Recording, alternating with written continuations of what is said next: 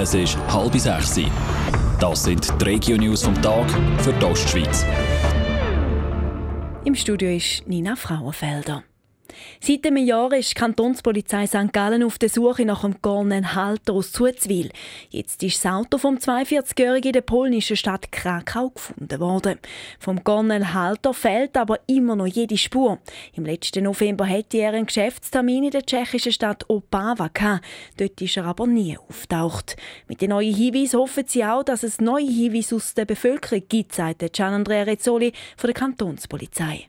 Leute, die wüssten, was allenfalls der Cornel Halter jeweils in Krakau zu tun hat, wenn er überhaupt einen Bezug dorthin hat, dass sich die bei uns meldet und uns können berichten wann er dort jeweils in dieser Stadt gemacht hat. Da würde uns allenfalls wieder neue Ermittlungsansätze geben.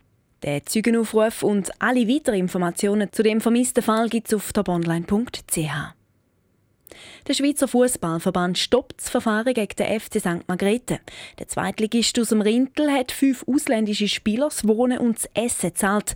Das ist für die Behörden wie ein Arbeitsverhältnis. Die Spieler sind aber nur mit einem Touristenvisum in der Schweiz und darum ohne Arbeitsbewilligung. Der Schweizer Fußballverband hat für sich geprüft, ob der FC gegen das Laienstatut verstoßen hat, was er aber nicht hat. Gleichzeitig ist auch noch die St. Galler Staatsanwaltschaft wegen Schwarzarbeit am Ermitteln. Und das Kapitel laufe noch, sagt der FC-Präsident Natal Schnetzer. Ich und auch andere Vorstandsmitglieder sind befragt worden. Wir haben die Auskünfte erteilt, haben auch können schriftlich belegen, dass sich da wirklich um sehr marginale Beträge gehandelt hat, von 300 bis 400 Franken. Die Unterlagen sind jetzt bei der Staatsanwaltschaft und werden dort entsprechend beurteilt. Ein Entscheid von der Staatsanwaltschaft gibt es noch keinen.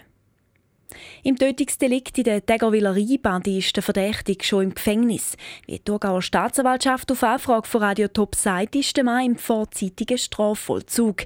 Mit dem Mann ist eine tote Frau in der Bade gefunden worden. Sie ist wegen schwerer Kopfverletzungen gestorben. Daraufhin hat der Verdächtige in Spanien verhaftet und an die Schweiz ausgeliefert werden. Seit dem Sommer laufen darum verschiedenste Abklärungen, sagt Stefan Hafter von der Staatsanwaltschaft. Es ist aber so, dass am 3. August von dem Jahr eine Tatrekonstruktion hat durchgeführt werden. Der Beschuldigte befindet sich jetzt aktuell seit dem 1. September im vorzeitigen Strafvollzug und aktuell ist auch die Erstellung von einem psychiatrischen Gutachten in Auftrag gegeben worden. Der Verdächtige hat dort zugegeben. Warum er die Frau aber umgebracht hat, ist nicht bekannt.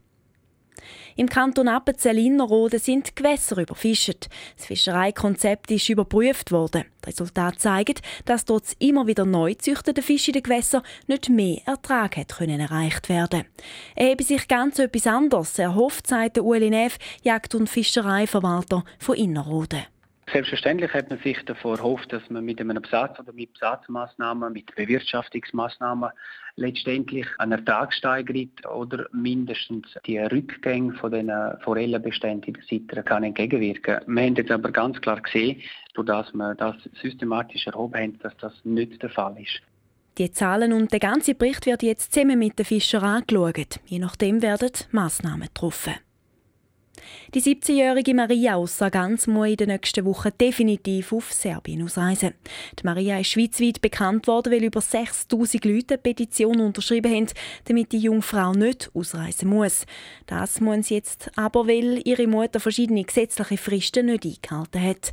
Gestern ist der Maria die definitive Wegweisungsverfügung übergeben worden, meldet FM1 Today. Die Maria wohnt seit drei Jahren in Sargans. Radio Top. Dies Radio für die Ostschweiz.